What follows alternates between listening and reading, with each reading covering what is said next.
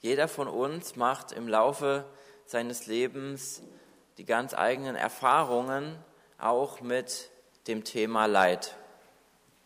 Wir alle kennen Situationen, die uns belasten und die unser Leben schwer machen. Manchmal sind das kleinere Dinge.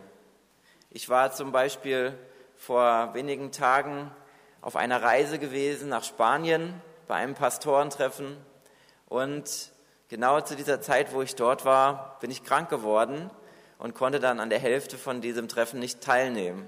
War dann einfach im Hotelzimmer in meinem Bett und konnte nicht dabei sein. Was schade war, ich wäre gerne noch mehr dabei gewesen. Ich habe die Hälfte mitbekommen, den Tag der Anreise und der Abreise, aber eben nicht, was dazwischen war. Und ja, leider gibt es auch keine Aufzeichnung mehr von dem, was da gewesen ist. Aber es hat sich trotzdem gelohnt, da zu sein und mit den Leuten zu reden, sie kennenzulernen und eben auch die Hälfte da mitzubekommen.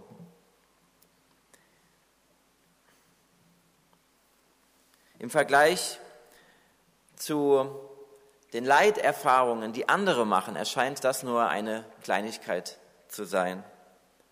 Da müssen wir nur einmal ähm, in die Ukraine schauen, in den Krieg, der da stattfindet. Tausende Menschen leiden, sie werden verletzt oder verlieren sogar ihr Leben. Familien werden auseinandergerissen, Menschen müssen teilweise ohne Strom und Wasser auskommen. Viele haben das Land verlassen, um in Sicherheit zu sein. Überall, wo Kriege stattfinden, da leiden Menschen. Sehr großes Leid. Gott hat uns einen freien Willen gegeben und die Menschen haben ihn dazu gebraucht, um das Böse zu wählen, um die Kriege zu wählen, um sich gegen Gottes Plan für ihr Leben zu entscheiden. Er hat gesagt, du sollst nicht töten. Aber die Menschen halten sich nicht daran. Es wird Zeit, dass sie damit aufhören und dass es wieder zu Frieden kommt. Lasst uns nicht vergessen, für die Menschen zu beten, die in diesem Krieg leiden. Lasst uns dafür beten, dass Gott eingreift und wieder Frieden schenkt, damit das Leid ein Ende haben kann. Wir alle haben unsere ganz eigenen Erfahrungen mit dem Thema Leid. Manche von uns haben einen lieben Menschen verloren, andere kämpfen mit Krankheit oder mit Einsamkeit. Das Leid konfrontiert uns automatisch mit der Frage, wie wollen wir damit umgehen? Wie gefestigt ist dein Glaube? Wenn du so eine Leiterfahrung machst? Trägt er dich in Zeiten der Not? Fühlst du dich von Gott getragen, getröstet und ermutigt? Oder führen Leiterfahrungen bei dir dazu, dass du dich von Gott entfernst? Du erlebst seinen Trost und seine Gegenwart nicht und fühlst dich alleine gelassen. Fragst du dich, wie konnte das Gott zulassen?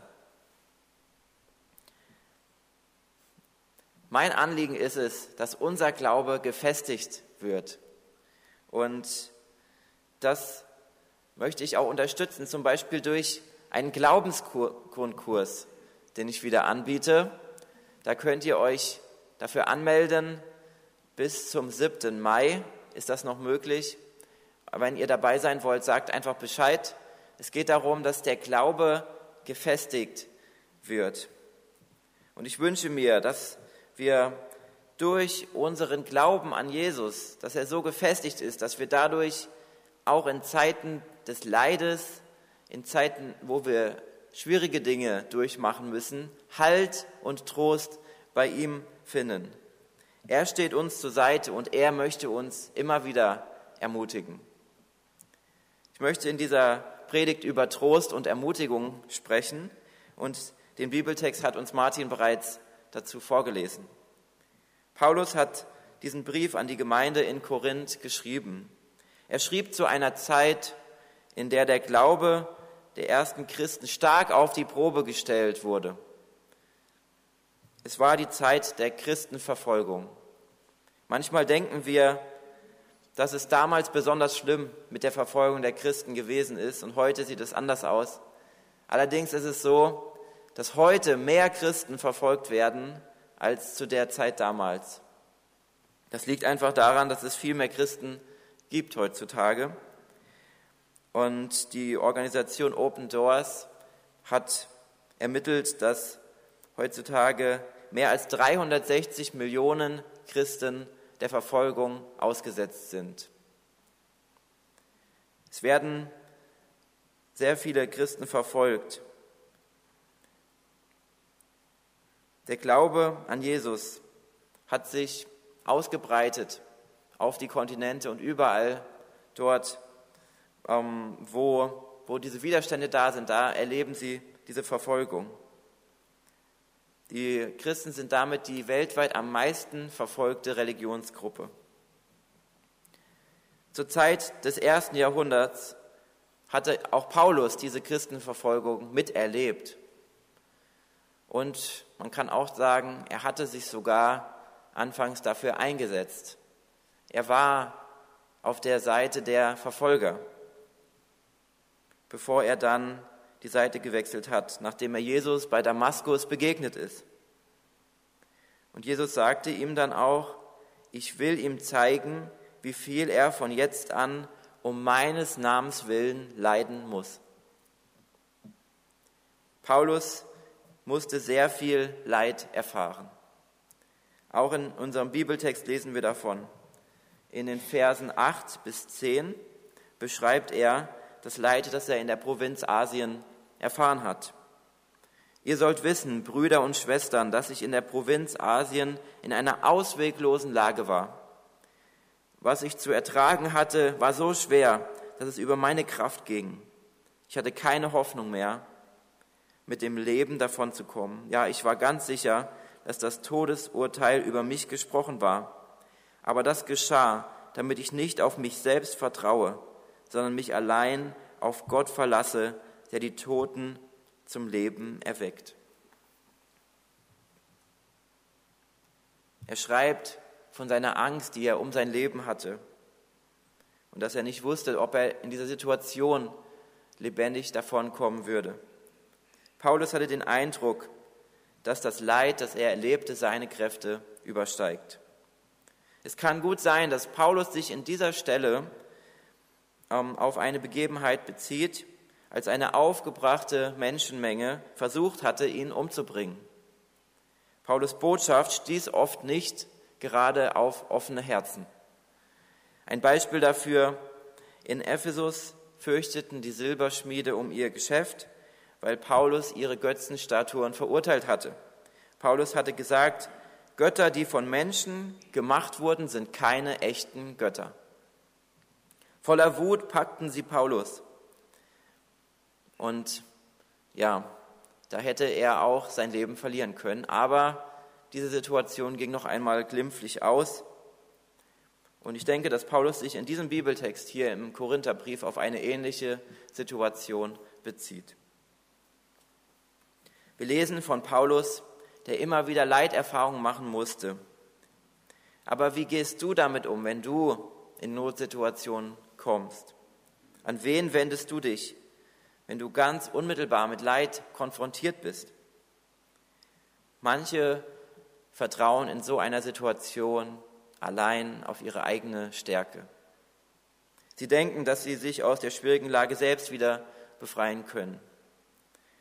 Es gibt allerdings viele Situationen, die unsere Kräfte übersteigen, wo das aus eigener Kraft nicht mehr möglich ist.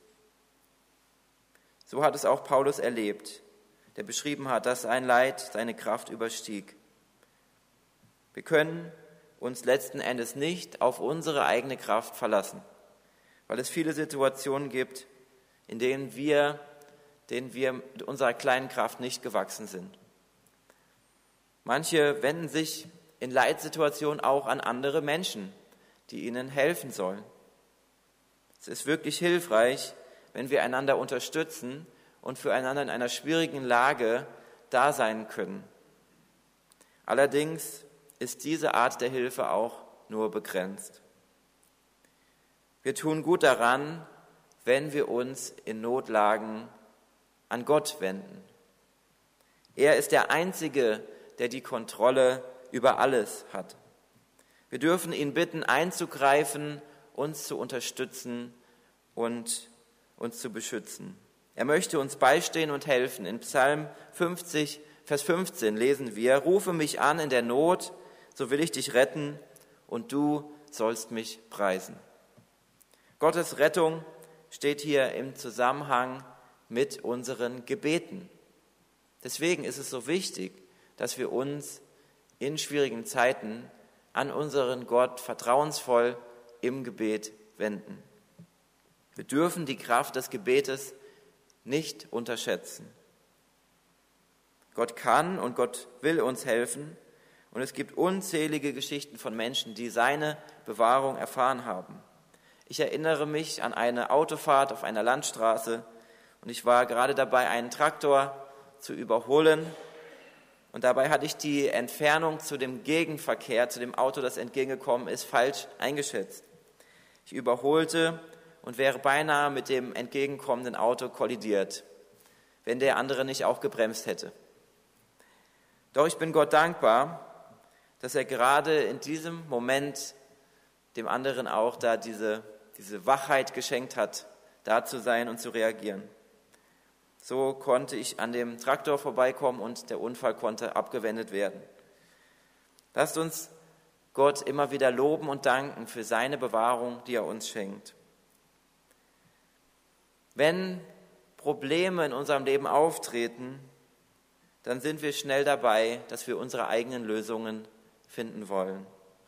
Wir bilden uns ein, die Kontrolle zu haben aber das ist nicht der Fall. Wir haben nicht die Kontrolle über unser Leben. Unser Leben und unsere Sicherheit liegen in seiner Hand. Wir können unserem Leben keinen Tag hinzufügen, wenn Gott es nicht will. Das Beste, was wir tun können, ist, auf Gott zu vertrauen und loszulassen, dass wir ihm die Kontrolle geben.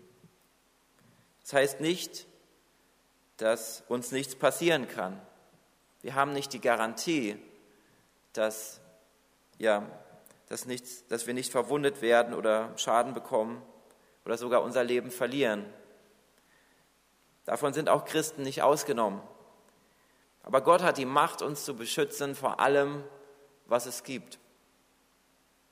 An ihn dürfen wir uns wenden und ihn um Schutz bitten. Wenn wir so wie Paulus am Tiefpunkt angekommen sind, da wo wir keinen Ausweg mehr sehen, dann tun wir gut daran, uns wie Paulus zu 100 Prozent auf Gott zu verlassen. Er ist der einzige Ausweg. Nur er kann uns dann noch beistehen. Gott hat die Kontrolle über Leben und Tod. Er hat sogar die Toten zum Leben auferweckt. Er kann das tun, womit wir auch nicht mehr gerechnet haben. Wenn wir sagen, die Situation ist hoffnungslos, sehen wir keine Hoffnung mehr. Ist es doch nicht so, denn bei Gott gibt es immer Hoffnung. Unser Bibeltext möchte uns Trost und Ermutigung zusprechen, auch wenn die Situation schwer erträglich wird und wir keine Hoffnung sehen. Gott sieht uns und er möchte uns neue Kraft schenken. Er möchte uns neuen Mut machen, uns ermutigen. Gott ist die Quelle von Trost und Ermutigung. Er tröstet uns auch deshalb, damit wir anderen beistehen können, die auch gerade durch eine schwere Zeit gehen.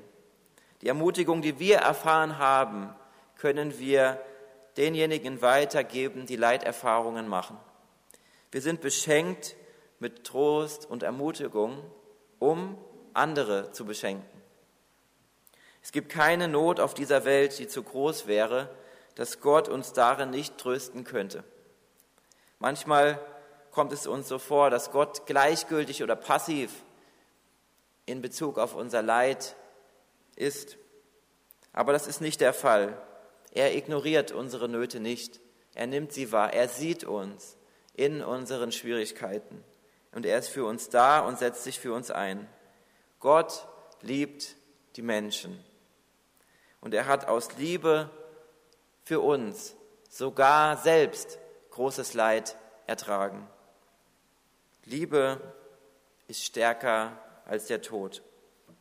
Jesus hat seine Liebe zu uns dadurch demonstriert, dass er bereit war, sein Leben für uns zu lassen.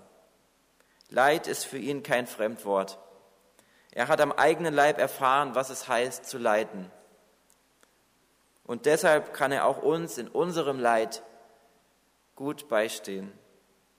Wir leiden und das nimmt er uns auch nicht ab. Aber er steht uns tröstend und ermutigend zur Seite. Jesus selbst betete kurz vor seiner Verhaftung, dass dieser Kelch des Leidens doch an ihm vorübergehen sollte. Doch Gottes Wille war es, dass Jesus das Leid durchlebt hat und dadurch Gott die Ehre gegeben hat. Zu Gottes Ehre ging er diesen Weg ans Kreuz, im Gehorsam Gott gegenüber. Gottes Trost hilft uns dabei, geduldig und mit Ausdauer dem Leid zu begegnen. Der Trost befreit uns nicht von dem Leid. Im Jakobusbrief lesen wir sogar davon, dass Leid ein Grund zur Freude ist. Leid hilft uns dabei, im Glauben zu wachsen und unser Glaube bewährt sich sozusagen im Feuer. Da steht, seht es als einen ganz besonderen Grund zur Freude an, meine Geschwister, wenn ihr Prüfungen verschiedener Art durchmachen müsst. Ihr wisst doch, wenn euer Glaube erprobt wird und sich bewährt, bringt das Standhaftigkeit hervor. Und durch die Standhaftigkeit soll das Gute, das in eurem Leben begonnen hat, zur Vollendung kommen. Dann werdet ihr vollkommen und makellos sein und es wird euch an nichts mehr fehlen. Es gibt also einen Zusammenhang zwischen Heiligung und Leid. Gott arbeitet an uns, indem er uns heiligt. Das geschieht auch durch Leiterfahrungen. Wenn wir im Leid auf Gott vertrauen, bewährt sich unser Glaube und wird gestärkt.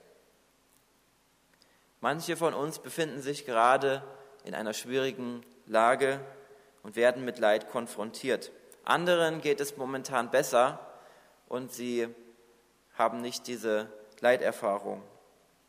Aber sie kennen vielleicht jemanden, der gerade vor Herausforderungen steht. Wenn dein Glaube momentan auf die Probe gestellt wird, dann möchte ich dir mit dieser Predigt Mut machen. Gott ist an deiner Seite. Er stützt dich. Er möchte dich ermutigen. Du kannst dich auf ihn verlassen. Sag ihm alles, was dich bedrückt und suche vor allem seine Nähe. Er wartet darauf, dass du zu ihm kommst und er möchte dir Trost spenden. Bete zu ihm und teile auch anderen Geschwistern mit, was dich gerade beschäftigt, damit sie auch für dich beten können. Und wenn es dir momentan gut geht und du eine, ja, keine schwere Zeit durchmachst, dann möchte ich dich dazu ermutigen, auch für eine andere Person da zu sein, die gerade Ermutigung gebrauchen kann. Bitte Gott, dir zu zeigen, wer in deinem Umfeld so eine Person ist. Bete für diese Person höre zu und zeige Interesse. Gott hat uns nicht als Einzelkämpfer geschaffen, sondern dafür, füreinander da zu sein. So wie wir lesen in Galater 6, Vers 2. Einer trage die Last des anderen, so werdet ihr das Gesetz Christi erfüllen. Lasst uns also offen sein für den Trost und für die Ermutigung, die Gott uns schenken möchte. Amen.